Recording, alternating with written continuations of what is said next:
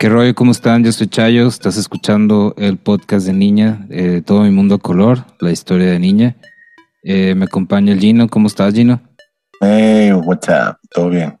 Hoy tenemos un gran invitado, eh, un amigo integrante de Niña, que como platicamos en los episodios pasados, fue baterista y de ahí traemos la teoría con Chicle que los bateristas les pasa lo mismo que Spinal Tap, que desaparecen así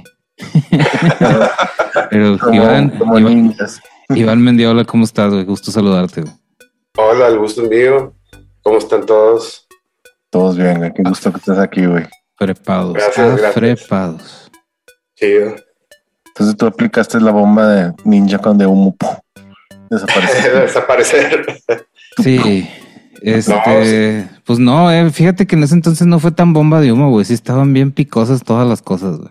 O sea, era de esperarse, o sea, fuiste el primero que tomó la decisión, pero todos estábamos igual, la neta. Pues eh, en realidad fue una, una decisión personal. Yo no, no, me acuerdo si les había contado a ustedes o no que me habían diagnosticado artritis. Sí, eh, bueno, me, me, este contaste ya más adelante, no en ese momento. Ya, como a los 22 o 23, este, en una consulta con un doctor, le, este, me estaba checando algo de la espalda y le platicaron el historial de, de la familia de mi mamá. Y todos tienen, este, o muchos tienen el problema de artritis. Entonces, cuando le dije que yo quería ser baterista, me dijo, no, tú no vas a ser baterista. Así quitado la pena, güey, así. Ah, sí, así me dijo el doctor. Y entonces, quítate esa idea.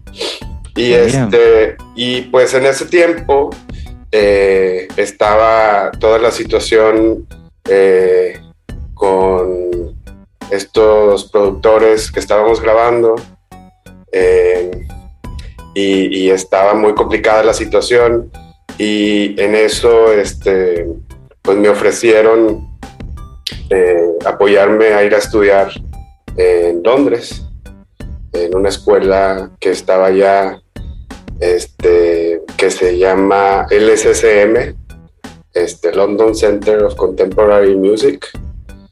Y, y, pues tomé esta decisión y acepté y, pues tuve que decirle a ustedes este, que, pues me iba a ir y la verdad me sí este, me costó mucho porque pues me gustaba mucho tocar y este y ha sido pues una experiencia que pues te, impacta mucho en la vida, ¿no? Eh, fue la primera vez que realmente me, eh, me subí a un escenario. Este, mi primer festival, me acuerdo muy bien. El que latino, el, fue, el primero fue en la Huasteca. La Huasteca. No me acuerdo si se, era, ¿cómo se llamaba? Sí, eso ah, Wastok, ya, ya, ya. Y es donde salgo volando en, en mi en mi picture de Twitter que salgo volando. Con Valo, ¿verdad? Valo en los sintes. No me acuerdo eso. No me acuerdo de Valo, güey. Este, me acuerdo que este pues tocamos en la tarde. Sí, sí, yo, sí, yo, estaba bien nervioso y, y pues pues todo salió chido. estuvo buen, bien bueno ese Creo sí, que sí, pero... sí, recuerdo haber sido que haber sido Valo, güey, porque en ese entonces eh, estábamos, o sea, creo que nomás estábamos. ¿Estaba Adrián? ¿Tú recuerdas a Adrián? Sí, sí. Ah, sí. ¿Adrián Guardia? Sí. Sí, estaba Adrián. Sí, era la alineación de, Adrián, tú y yo, Iván, güey. Iván. Sí. Sí, estaba Adrián. Este, ensayábamos ahí en, Santa Catarina, en casa de, de Gino, ¿no? De Gino. Sí, y de ahí nos fuimos, y nos fuimos con el Beatle. Me acuerdo muy bien. Fat down. las primeras veces que conocíamos a Hugo también. Sí, los de Sad Breakfast. Cuando fuimos a México, eh, la primera vez que fui a México fui con ustedes. Este. Fue la vez que nos fuimos en mi carro, ¿no, güey? Sí, fue, fue el, al Atari Fest. Y esa vez, güey, pausa tantito, Gino, porque, güey, neta, este, Y pusiste un error en la Matrix bien cabrón ese día, güey. Llegamos, llegamos a, al sur de México, íbamos a rumbo a casa de Abelain y no sé si nos subimos a periférico o no, pero veníamos en, un- en una calle grande así de varios carriles y bajaste la ventana y una, pa- una paloma logró meter una caca por de una manera diagonal, güey. Así de que entró por un lado, güey. What Me the cagó hell, el güey. pájaro en un bulevar, en un carro, güey, ventana semiabierta, güey. Pinche, pues rompiste las posibilidades machín, güey. Era, era, era mi pointer, ¿no, Iván? Sí, era el pointer. En un pointer, güey. Tú, yo, Adrián y Chayo y cosas en el carro, güey. Sí, Wow. todo, todo apretado. Y, Wow. y le dábamos de que nos íbamos toda la noche. Viernes Sí, en la noche a llegar el sábado en vivo a tocar. Sí, sí me acuerdo de eso, creo que es la Atari Fest. No, güey, cabrón. Sí, y me- yo me Tengo acuerdo muy bien que este, en ese toquín no había alfombra y la batería estaba puesta en el- eh, sobre el jardín. Entonces estaba toda enterrada. Y, pero Pues ahogada, ¿no? De- no, sí, no- no había, no había tanto pedo que se moviera, pero de repente se me cayó el stand de la tarola y la tuve que agarrar acá con, con las rodillas.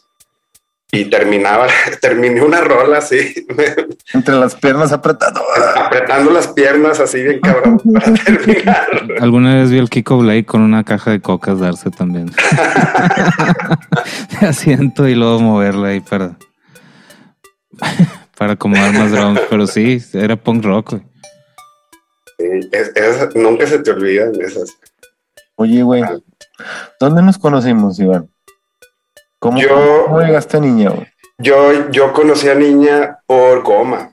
Yo estaba en la UDM estudiando comunicaciones y me tocó eh, el primer semestre en muchas clases con, con, el, con el Goma. Y este, entonces de repente eh, él tocaba todavía a veces con Mario. Y pues Mario, ya- ya estaba tocando también solo, pero entonces ustedes lo invitaban a tocar. Y en una de esas creo que toqué con él. Y así nos conocimos y fue en Casa de Pollo.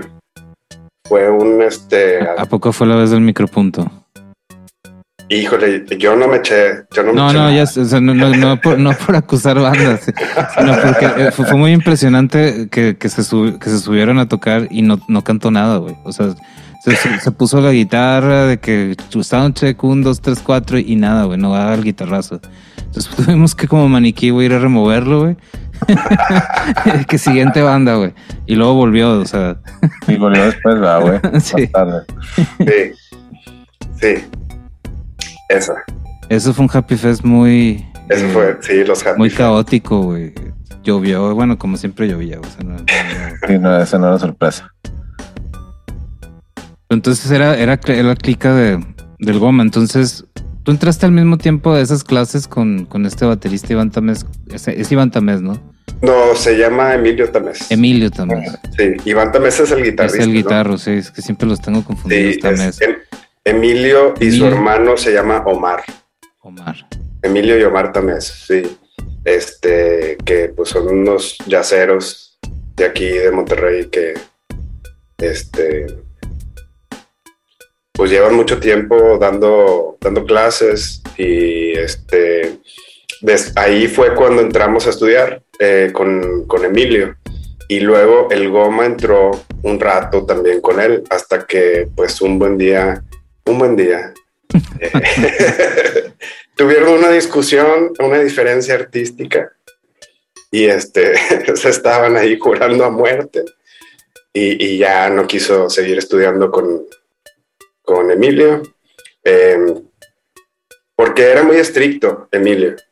Y entonces a veces eh, si no llevabas, no hacías la tarea, por decirlo así, eh, pues este te empezaba a, a sermonear a lo mejor, a, regañar un poco.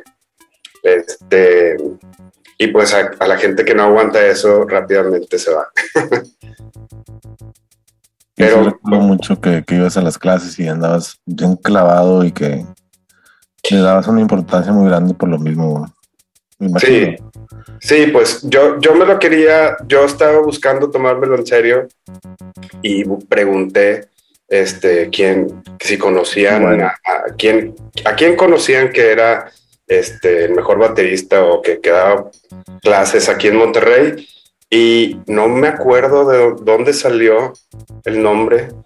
Este, creo que fue un compañero en la prepa que se llama Rodrigo Cantú.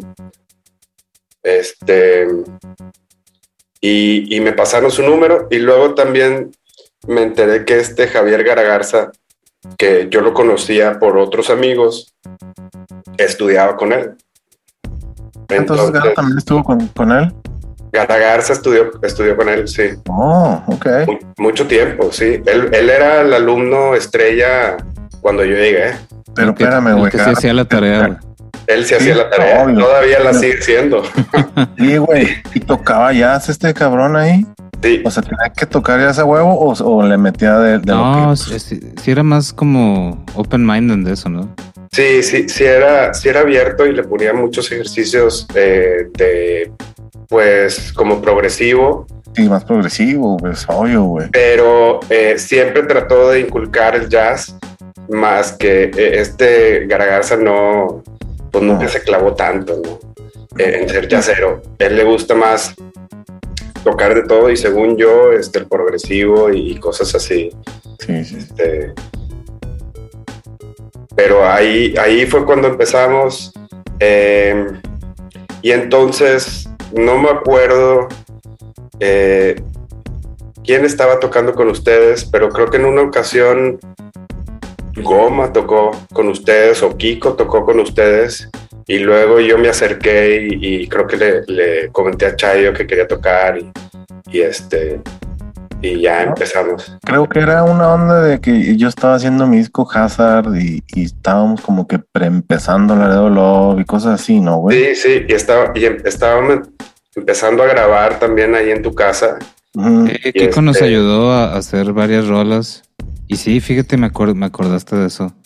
Sí, de eh, hecho, Kiko grabó una rola mía en tu casa, ¿no, Chayo? Ahí en la mera sala, Se aventó varias, güey. Ah, sí, cierto. Ah, sí, cierto. Ah, esa vez fue, güey, sí. Hizo como un trío de rolas. Hizo, no sé si una de Adrián. Como, creo. que tú también te diste un round. Haz de cuenta que había una de Adrián. Sí, sí. Que, que no tenía bien el click, güey. Entonces era de que atínale el precio, güey. y, pues se dieron un round de que a ver quién les, a ver quién le salía y, así, güey. Kiko también se aventó una de, niña de cinco minutos. Sí. Aventaron eh, unas tuyas, Gino. Creo que un par tuyas. Y también creo que acabó en carne asada. Sí, sí, sí. hasta la mañana. sí, terminó en eso, cayeron todos los de Quiero Club y este, los de Chisatis. Yeah, qué padre, güey. Good times. Sí, good times. es que, güey, pues si te pones a pensar, de ahí, pues nació un chingo de cosas, ¿no, güey? Sí. De hecho, sí. apenas, güey, dándole el patadón y cosas así, ¿no? Sí. Era, era el, colectivo de Happy Five, ahí empezó. Podría decir, ¿verdad, güey? Sí. este, ahí estábamos ya a punto de firmar con EMI, entonces iban a ya empezar a salir los discos. Y, realmente sí es como dices, eran las etapas más difíciles porque habíamos estado batallando todos los 90 a que nos pelaran. Y ya por fin que nos pelaron, de que ya tuvimos un label. Y aquí iba para arriba, madres, la piratería, güey. Adiós tus contratos, y adiós tus deals de tocar. Y muchas de las cosas que, teníamos como planes como banda en ese entonces se fueron, pero a madre. Bien gacho, güey. O sea, porque me acuerdo que hasta nos ofrecían cosas y sonaban bien eh, como un sueño, güey, de que, ah, sí, los van a firmar, eh, van a ir a, tocar a tales lados, los va a producir tales personas y no sé. Ah, es más, nos mandaban de tarea de que vayan y busquen en sus discos quién les gustan para mezclar y masterizar, para empezar a hacer un pool de que ir a preguntarles de que Simón, güey. me encanta, me encanta Brian Eno, güey. Vamos a marcarle, güey. Pinche listón loco, güey, no, hombre, güey consumíamos, consumíamos mucha música en ese entonces, güey, cabrón, güey. Ah, de eso también te quería cotorrear, güey. Eh, cuando te conocí a ti, cuando jangueabas con el goma, entre las cosas que hacíamos que a mí me gustaba un chingo, eh, era estar escuchando música nueva, güey. Y me acuerdo mucho que, que, no sé si en una fiesta, creo que fue en tu casa, güey. de esas fiestas improvisadas, así de que cae la casa y va, vamos a echar una chévere antes de irnos a algún lado. Y yo Sí. caí a tu casa y entre los discos estaban estos discos, el de, no sé si el de Surrender to the Night o el de Future World, unos de Trans Am. Y, y recuerdo que ahí empecé como de que, güey, ¿qué onda? Pensé en robármelo. Pero ¿sabes qué? Eran de goma. Eran de goma. Sí. Entonces, entonces iba bien mi, mi tirada. O sea, yo los vi así en el ambiente y me acuerdo que eso es así como que, ¿qué está pasando aquí, güey? y acabé comprando ese disco y me, me no mames, me transa, me, me voló la cabeza. Sí, Ah, yo le sí. volé un CD a goma, güey. Te acabas de acordar ahorita. Y güey, me acabo de acordar, yo le volé goma, güey. Me lo reclamó Desapareció. No, me reclamó y se lo regresé, pero estoy hablando de seis años de que ahí todavía lo tienes y no, sí. Ya, cabrón, no sé qué, ya, ya, goma, te lo juro. Eh, sí, yo recuerdo también un, un chingo que empezamos como, o sea, la banda realmente no existía cuando empezó, cuando hicimos esos conciertos que dices. eh, recuerdo que, o sea, pedimos paro para tocar, pero Sí. no, no estábamos así de que, pues, trabajando sí. constantemente en ser una banda. Y empezamos a grabar el Laredo Love. Y en medio de la grabación de ese Laredo Love, que ya estábamos como poniéndonos las pilas ahí, caen estos productores, Armando y Lapas, y nos paran el proceso. Sí, exactamente. Y empezamos a producir el punk road. El punk robot, por otro lado, con ellos. Y también estuvo muy, muy divertido, fue este, muy interesante trabajar. eh, pero pues se quedó ahí varado. Terminamos todos y, y- y se quedó atorado. Y eso fue bien frustrante. Yo sí quería que nos dijeras bien, bien, bien cuál es tu. tu Es que así como lo dices, güey, se quedó varadísimo. Cuando tú te vas, está el proyecto congelado, güey. Sí, está- estábamos en espera y ya, ya habían pasado como tres años. Sí. Ya estábamos para, para el cuarto año. Y este, Seguíamos tocando y todo, pero haz de Sí, seguíamos, seguíamos tocando. Es que lo que había sucedido es, ellos estaban tratando de vender este disco por su lado y a ti te estaban ofreciendo eh, eh, sacar. Laredo Love, sí, distribución de Happy Five por otro lado. Entonces empezamos a hacer eso y a ellos, ellos se disgustaron. Yo me acuerdo bien de eso. Les- Pero es que sí se cagaron porque sacamos lo. Sí, sí, se cagaron porque decían que eso les iba a quitar este interés de su producto y entonces les iba a dificultar más la venta, que a lo mejor fue el caso, pero eh, ellos estaban pidiendo algo muy excesivo eh, en relación al mercado, querían un pago muy grande inicial, este, y no lo conseguían. Y eso era, eh, eh, en eso es donde yo me quedé. Sí, ahí se quedó un rato. Creo que nunca realmente, o sea, se superó eso y acabó siendo una licencia, que era lo primero que nos habían ofrecido con Happy Five. Entonces fue así como, pues en realidad fue como una gran pérdida de tiempo eh, lo que nos metimos en sacarlo. Ajá. Y a la banda la pues le dio unos golpes en el, en, en la, en el crecimiento bien gacho porque de entrada no eran rolas nuevas. Sí, Era como un greatest hits, ¿no? Entonces era los greatest hits de rolas que no son nuevas, eso no sube nada a la moral entre los músicos, güey. pues sí. y, y, pues no estás componiendo nada nuevo, güey, no, te estás arriesgando nada, estás haciendo refritos y luego no se venden los refritos, entonces de qué, güey, Jesus.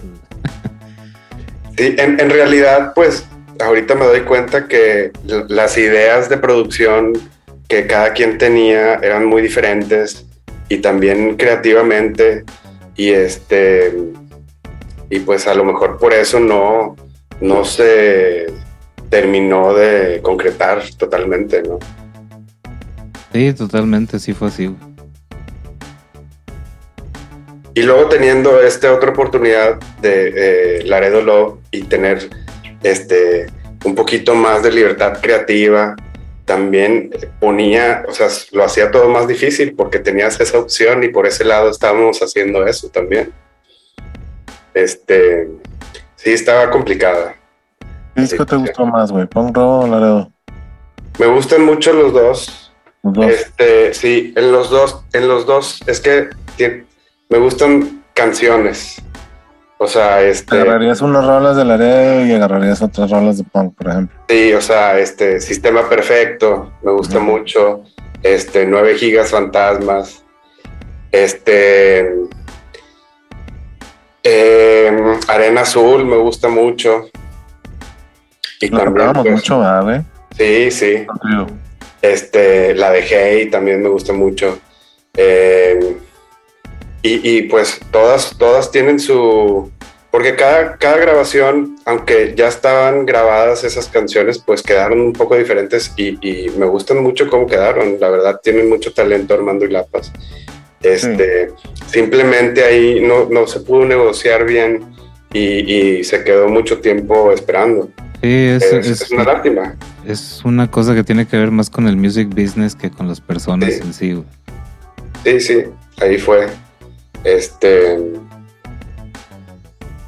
Pero pues todo parte de la experiencia de trabajar eh, en esta industria y eh, todos los proyectos son complicados y estoy seguro que eh, hay miles de historias que, que no salen a la luz hasta, hasta que mueren. Oye, cuando te, cuando te vas a Londres, con, hay una banda con la que empezaste a tocar allá, ¿verdad? Eh, me sí, me llego a Londres y, em- empiezo a buscar este, con quién tocar y trabajar también.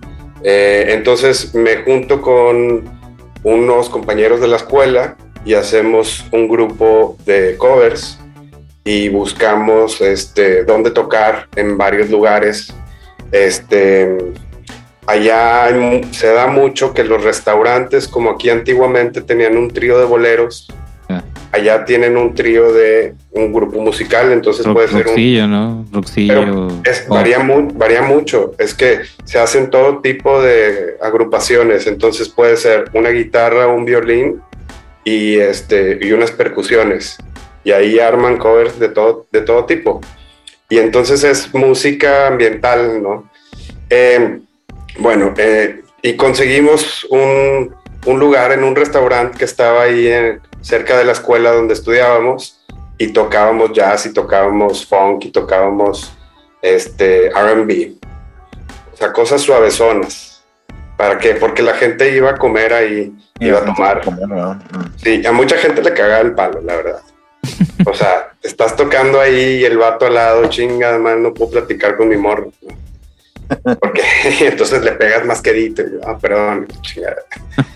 Y estás tratando de ganarte ahí al público que no te quiere ver, no, no fue a verte Sí, fue a comer, güey. fue a comer y a pistear. Tú estás ahí molestando. Entonces más vale que le eches ganas. Y, Y y- presionarlos, ¿verdad, güey. sí, pues. Y entonces después de eso seguí tocando, seguí buscando. Este, yo tenía una novia que era fotógrafa y era muy exitosa. Y entonces trabajaba en varios eventos que en festivales y en varias cosas de música. Y en, en una ocasión conoció a un dueño de agencias de talento que se llamaban este, este Super Talent. Y este, me consigue una audición para ir con esta cantante que está por sacar su proyecto. Y voy a la audición y fue lo peor del mundo. Es la, es la audición más tensa que he hecho. ¿Por qué? ¿Te pusiste muy, muy nervioso o qué? No, porque me, me pidieron que, que tocara las rolas, me dieron las rolas para practicar, pero Ajá. llego ahí y estaban dos managers y me dicen, ok, toca la rola, pero no había ni pista, ni grupo, ni nada, así nada más, tócala de, Así de- como así, un trip de, de a capela, pues. a, a capela así, tócala de principio a fin lo que te acuerdes, ¿no? Y entonces al mismo tiempo estaban audicionando el bajo. Y este, entonces empiezo a cotorrear con el bajista y, y le pregunto de que qué onda con este pedo y no sé qué. Me dice, no sé, está, está con madre. A mí me, me dieron el pitazo de que había audición. Yo trabajo aquí en la recepción del, del estudio. Chingado. y volteo a ver, entonces nos dicen los managers, empiezan la rola. Volteo a ver al bajista y el vato estaba temblando. Le temblaban las manos y yo dije, puta madre, no, no me puedo pescar de este güey. ¿Y qué era, era una pista o era así? Era, era ¿A capela capela? los dos.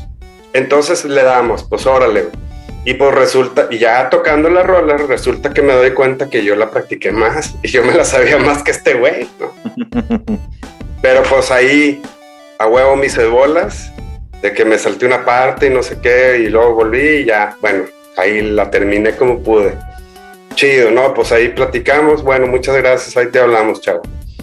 Este, pasó un año, pasó año, un año, sí. Ah, no, perdón, no se llamaba su- Super Talent, se llamaban Supervision. Este, pasó un año y me habla la morra. Oye, tengo unas tocadas en Alemania, necesito un baterista, es en tres semanas. Te pago tanta lana, ¿cómo ves? Se arma, o sea, y yo, pues a huevo, vámonos. y entonces ahí empecé a tocar con ella. Y este, y pues esas tocadas estuvieron bien chidas, fueron ¿Cómo se en llamaba? Ebony Bones, ¿verdad? Ebony Bones. Sí. Ella se llama Ebony Thomas. Ella sigue tocando, vive ahora en Francia y está con una disquera que se llama Pias, una disquera francesa. Este, pero bueno, no, es, es muy controversial este, su carrera y se ha peleado con mucha gente. Ella es británica, es de, de Londres. eh, pero se terminó peleando con mucha gente y entonces se fue a vivir a Francia. Y, y como estaba trabajando con esa disquera, pues se, se ha quedado allá. O sea, se peleaba Eh. con, con managers, con... Sí, terminó peleándose con managers y, y gente de la industria. Había ahí, había ahí, este, bueno, lo, lo que sucedió es que le habían invertido en ella este, estos tipos de supervision para los que yo audicioné. Y ella, este, después de un año, les dijo, ya no quiero trabajar con ustedes. Entonces le dijeron, bueno, nos debes 50 mil libras de publicidad que te hemos hecho. Ay. Y entonces, este, regrésanos la lana. Y pues ella les dijo, chingas a tu madre, no te voy a dar nada, ahí nos vemos. Y entonces en unas tocadas, yo ya no estaba en la banda, yo duré como un año y medio o dos años en la banda. Este, pero en una tocada me cuenta el amigo eh, guitarrista que es un japonés, que todavía estaba tocando con ella, llegó la policía y la tuvieron que sacar por la puerta de atrás porque pues le iban a meter el bote pues por esa lana que debía, ¿no? Entonces ahí fue cuando tu- demandada y todo, güey. sí, ya estaba demandada. Entonces ahí fue cuando se tuvo que ir a Francia. Y, de- y eso fue como en 2010, 2011. Órale. Y desde entonces sigue allá. Ilegal, güey. Sí, sí, no, es, es, es punk, la morra es punk. Sí, pues lo que te Este- decir, si es de Londres es super punk, güey. Sí, creo que su, su mamá era este, modista en, en Francia, en París, y su papá este, no eh, estuvo en la militar, pero no sé realmente qué más hacía. Me dice que él eh, estuvo eh, involucrado ahí con los de The Clash cuando empezaban. No, sé si les ayudó en, en- en vender o fue manager o algún tiempo, al- algo así. Este, pero pues sí, sí, está muy involucrada en la escena. Este, ella comenzó actuando, ella estudió actuación y salía en, en una telenovela, este, que pues estuvo algunas temporadas allá. Y luego comenzó esto de, de la banda, comenzó a tocar y, y juntó una- un grupo. Entonces ella conocía mucha gente de la televisión, muchos, mu- muchos managers y mucha gente. Qué de la loca historia, güey. ¿Sabes quién tenía una igual? Eh, la morra de Whale. Whale. Whale era, era también una, una actriz de, de soap operas de allá. De, Ya, no sé si. ¿a ¿Dónde son Whale? Son suecos. Ah, ya, ya. Pues también, y la misma historia, ya conocían a Sí. toda la farándula, güey, llegan y le montan su side project de música y pues es sí o sí, güey. Pues exactamente. Pues es que así es, así es realmente. El Entonces, príncipe del rap. sí, ella tenía to- todas las plazas, pero le faltaba la banda y los hits. Entonces, este, yo entré más o menos en ese proceso. Ellos ya llevaban como un año, año y medio. Este, pero pues cuando yo entro, eh, me cuenta el bajista en ese momento, eh, un vato, un carpintero que se llamaba Jimmy, y este, que pues había muchos pedos en la banda y que muy injusto y que la lana se la quedaba toda ella y que Mm, güey, lo- lo- lo- los, un montón de problemas. Entonces, Clasiquismo. Oye, los problemas se parecen un chingo a los de acá, güey. Y te- mis, Sí. o sea, güey, mis preguntas también lo, lo que sigue es si en los antros es igual que aquí, güey. También es- es- pagan con boletos de cerveza y así. Sie- siempre te quieren pagar con, con cerveza y así. Sobre Porque todo si los antrillos, si los antrillos son chicos. Este, ya los lugares establecidos, pues te dan el, el catering este, general, así, que incluye pues comida y refrescos, pero casi todos consideran que eh, los músicos son alcohólicos y incluyen tres botellas o cuatro botellas o así, o sea, y, y varios de que cajas de cervezas y la chingada. Este, pero sí están, están más acostumbrados a cómo funciona, entonces no repelan tanto los organizadores o los, los antros este, a la hora de pagarle a los músicos. Este, acá sí. Eso es diferente. Sí, acá siempre intentan regatear, siempre intentan este, complicártela. Este, em- y, y en vez de pagarte rápidamente en el día, ¿no? Que en casi todos los eventos allá así se hace. Al final de la noche se liquidan todos. Oye, güey, tú tocaste con nosotros esa vez que tocamos en, en el barrio antiguo en Monterrey que no nos pagaron, güey. Que tuve que demandarlo y que tuvimos que ir a comisión de arbitraje. Fue en el centrito del valle y fue Ah, el en el. Ay, Frente ¿cómo? al pollo loco, güey. Me acabo de encontrar unas fotos de eso y están bien buenas porque eh, alguien no llevó el flash y es totalmente dark. Así. Pero sí estabas tú, ¿no, Iván? No, no me acuerdo, ¿eh? Era donde era el pistachos, güey. Tenías que estar tú, güey. Cabrón. No sé si todavía era el pistachos, pero era, era ahí mismo. O sea, está la gas y Sí. es- ese Sí, antrillo. el pollo loco. Ajá, enfrente del pollo loco. Enfrente del pollo loco. Y, y pues lo cerramos con broche de oro, güey. O sea, de fue, no, no, no intencionalmente nos querían pagar. Llegamos al último gig posible del antro.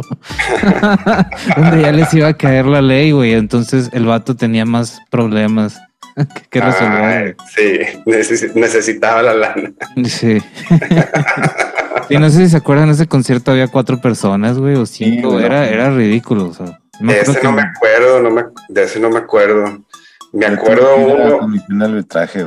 Ah, me acuerdo uno, este, en, em, en un pueblito allá por, a- a fu- en- por el Estado de México, ¿En Puebla, en Cholula o qué? en Cholula, sí, en Cholula que se nos fue la luz, o sea que Ah, se, el- se el tronó el transformador Pulque para dos.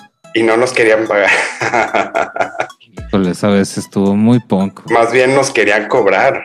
Sí, aparte de no pagarnos, nos querían cobrar, güey. Sí, se, se incendió. ¿no, güey? Se incendió ahí todo el tribu de la luz y no acabamos el set. Y es que no acabaron. Y yo, espérate, güey. No me acuerdo. Güey. Estábamos tocando Arena Azul, ¿no? Al- Estábamos sí. buscando algo bien pesado, güey. Ya era Sí. como que el boom de la rola, güey. Y fue en el, sí, en el mero boom de la rola, que era, creo que el Fuego. coro o algo así, y ¡pum! Tronó bien Oye, el escenario era como, como una, un cuadrilátero de lucha libre, ¿o no? Era un ring, sí. Sí. Era Ah, un ring y se, y se prendieron el, las, las- como las, el, el marco que había de luces, güey. Ay, Pues, había fuego así en un Ya. marco. Y Ay. seguíamos tocando, güey, porque no nos dábamos cuenta. Entonces se iba Sí. poniendo más punk. Ay, güey. Oye, es- todo esto de las preguntas, momentos memorables o, o tocadas memorables o alguna historia que, que Esa es una, güey. Esa es una, güey. Eso es cuando nos conocieron a conocer el pulque, güey. Así nos dimos cuenta que no era para todos. Ah, Sí, yo, yo no, yo no, no soy fan del pulque, claro. No, no, no. No, ni yo. ¿Con quién tocamos esa vez? ¿No era la conspiración Alfa 5? Recuerdo a Javier y a, y a Ah, Luis. creo que sí, ¿eh? Sí, Wow. sí, sí. Era conspiración Alfa 5, Y- Chisa, y también- Tiz y Niña, güey. Sí, Hombre, güey, ahorita pagarían millones por eso. y nos, nos quedamos a dormir en casa de uno de los organizadores Sí, güey. en un pueblito por ahí. Una casa abandonada, ¿no? Sí, yo creo que en sí. el carro porque no había dónde, güey, me acuerdo. Y luego desayunamos torta de tamal. Sí. Ah, qué buen recuerdo, güey. Fuego en el pinche escenario, güey. Sí, Ah, sí, fuego, güey. estuvo bien cabrón. ¿Qué otra te acuerdas, güey? Así Y memorable. bueno, y la otra fue pues el Vive Latino. Ah, el del 2006, ¿verdad? Eso estuvo Sí. increíble, güey. Eso estuvo bien cabrón. Yo estaba bien nervioso y tú estabas peor de nervioso que No, yo. todos batallamos un chingo Pues para sí. creer. O sea, estábamos No, todos no. nerviosos porque estaba tocando Big Metra, güey. Y Big Metra los traía todos en la bolsa, güey. Entonces todo el público que teníamos enfrente ya estaban como en la vibra, Prendidos. en la vibra del Sí. hip hop, güey. Prendidos y puro para arriba. Y pues nosotros no somos exactamente ese tipo de fiesta, güey. No. Y Y pues, Lapas y Armando nos traían también de que cabrones. Estábamos bien nerviosos y se nos quitó un chingo cuando empezaron a gritar niña, güey. Niña, güey. Sí, es que el público, el público del DF es, es diferente. La verdad, aceptan mucho, son, son muy este, abiertos a diferentes géneros y en los festivales cambia de, así de un extremo a otro y la gente les Sí, no, les gusta más, de hecho, o sea. Exacto, sí. sí. Eh, Sí, creo que como norteños nunca, nunca como concebimos eso. O sea, aquí no, bueno, no pasaba, ya empieza a pasar con el Pal Norte y con todos los que hacen. Sí, Pero- sí, exacto. Nosotros nos tocaban los festivales eh, con género este marcado como vaca, güey. O sea, si iba a ser un- uno de Sí, hip sí. hop, de hip hop. Si iba Sí, a ser de alternativo, alternativo, pero no se podían mezclar, güey, era prohibido. Sí. Sí, ahora están más mezclados y esperemos que pues cada vez más.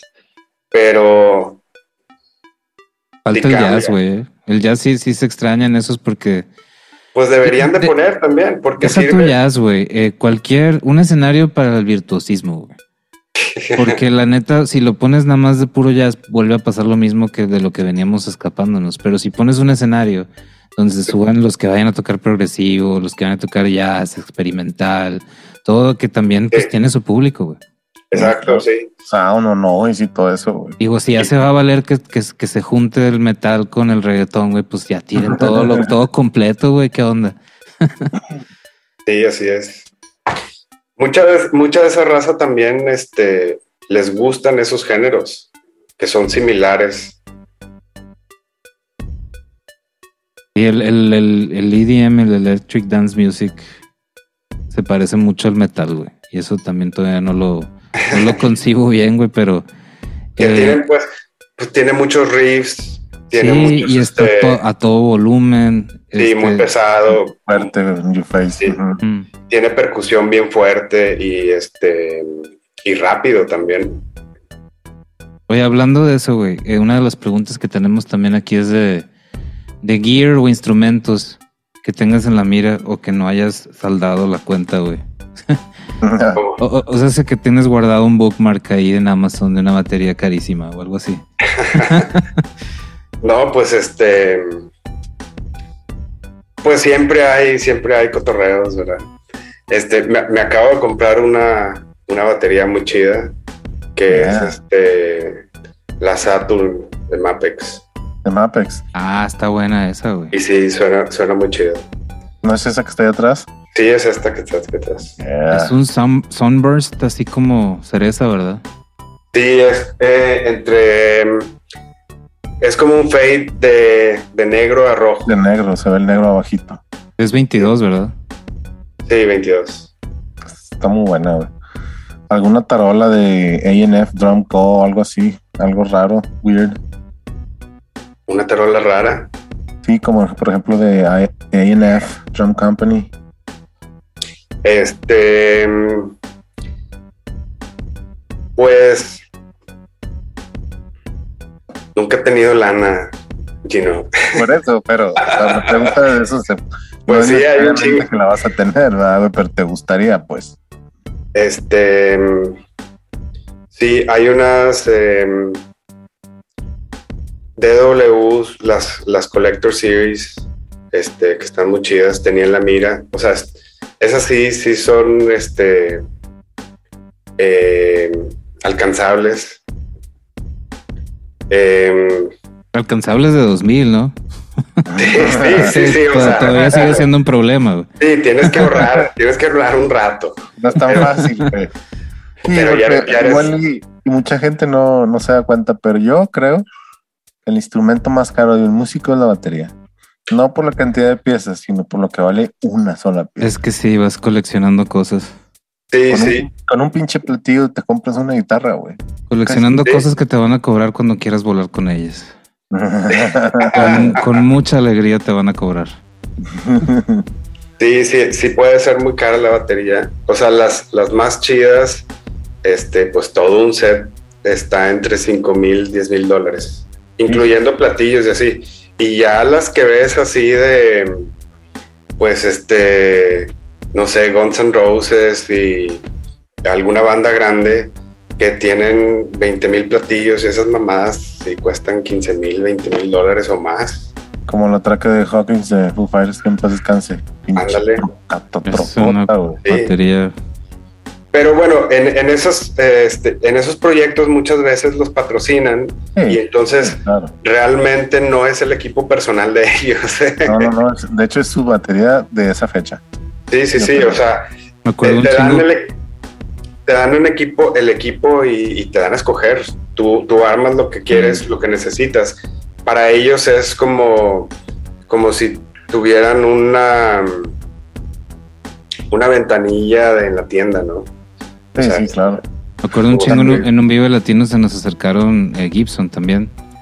Y el Ay. Adrián, eh, Don Verguillas, eh, va y agarra una, una para cada afinación, ¿no? Esta para mí, esta para re, y así se los llevó. y ya tocamos bien chingón. Y eh, ¿qué, qué onda? Me los voy a dar. No, no, no, jefe. Este, ahí se quedan nomás ahí por un lado. Sí, claro, Ahí nos vemos en el siguiente ¿no? festival, güey. Cuando vuelvas Sí. a llegar aquí, te vuelves a llevar tu kit Gibson. Sí, así es. Agarró una pinche SG verde mamalona, güey. Cabroncísima, güey. La morra quiere salir a huevo. Y, y a huevo el güey de que feliz de la vida con el guitarrón y, y según él dijo, ya chinga, güey, pinche guitarrón que me dieron, hombre, ¿cuál te dieron? Te prestaron, güey. Sí. Media hora, güey. Me pasó, me pasó igual con The Vulture. También eh, eh, me iba a subir y me, me sacaron un bajo Gibson. Y que no quieres salir con un Gibson. No, pues claro, güey, a huevo. Sí, pues sí. Que claro, desde un principio, pero es mío o no? No, antes. Oye, No, ¿con, qué, pues- ¿con qué software grabas, güey? Este. ahorita estoy usando Logic, eh, pero estoy todavía por comprarme. eh, ahora hay unas este, mezcladoras que ya tienen el, este, la interfase. Ah, yo tengo una Mackie Ah, sí, ¿qué tal, Jala? muy chingón. De hecho, es la que Sí. estoy usando ahorita. Estoy, pues estoy por comprarme eso y empezar ya a grabar. Sí quiero, le pensaba invertir en, en unos micros Reason, para la ¿no? batería. Sí, sí le di al Reason un rato. Ahorita, ahorita está en oferta, güey. Ah, neta. Vale 250 dólares Todo. y todo. Está muy bueno. Este, pues yo que empecé a componer en esa madre en los 90 la, la, la amo, güey. Es una herramienta que está bien chingona. Todos, Sí, todo. sí, tiene- tiene- tiene ahí Reason por todos lados. Wow. Este. mm, Lo voy a buscar. Sí, tiene varios sintes muy chidos. Sí, yo, yo, yo usaba mucho eh, el, uno de los efectos que era como la distor, la distor que, que pues agarraba los, los sonidos de los samples y los podías procesar y acababan siendo otro sonido, que eso es lo chido del Reason. Ya. Cuando lo grabamos nosotros ahí, que de hecho hicimos muchos de los demos de niñas, sí, eh, no había para grabar audio. Entonces era nada más como una herramienta que tocaba samples. Era un samplerzote, un básicamente sampler, con un secuenciador. Entonces, ahorita ya graba. Y ahorita que ya graba, ya lleva más de 10 años grabando, pero. Ah, órale. Y entonces ya es como, es como una interfaz. eh, Pues, Sí, sí, sí. Sistema de producción, todo junto, sí. Ah, eso no sabía. Sí, porque muchas veces cuando estabas, por ejemplo, me, me acuerdo mucho de ti que cuando estás traqueando drums y estás usando eh, cualquier sample de los que usa, en Mm. chinga se te ocurre que, ah, sí, pero ¿qué tal si le meto una traca de neta o un tarolazo de verdad? Y ahí te, te topabas en chinga de que no, Sí. no se va a poder. Sí, cada vez, cada vez está más fácil utilizar todos, todos los ah, este, softwares de música y, y este ahora casi todos hacen de todo. Este a todos incluyen este más de las mismas cosas, los mismos plugins y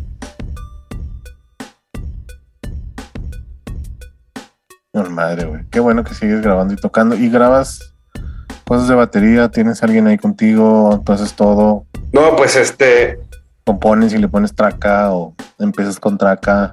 regresé a Monterrey hace este tres años. La mera pandemia.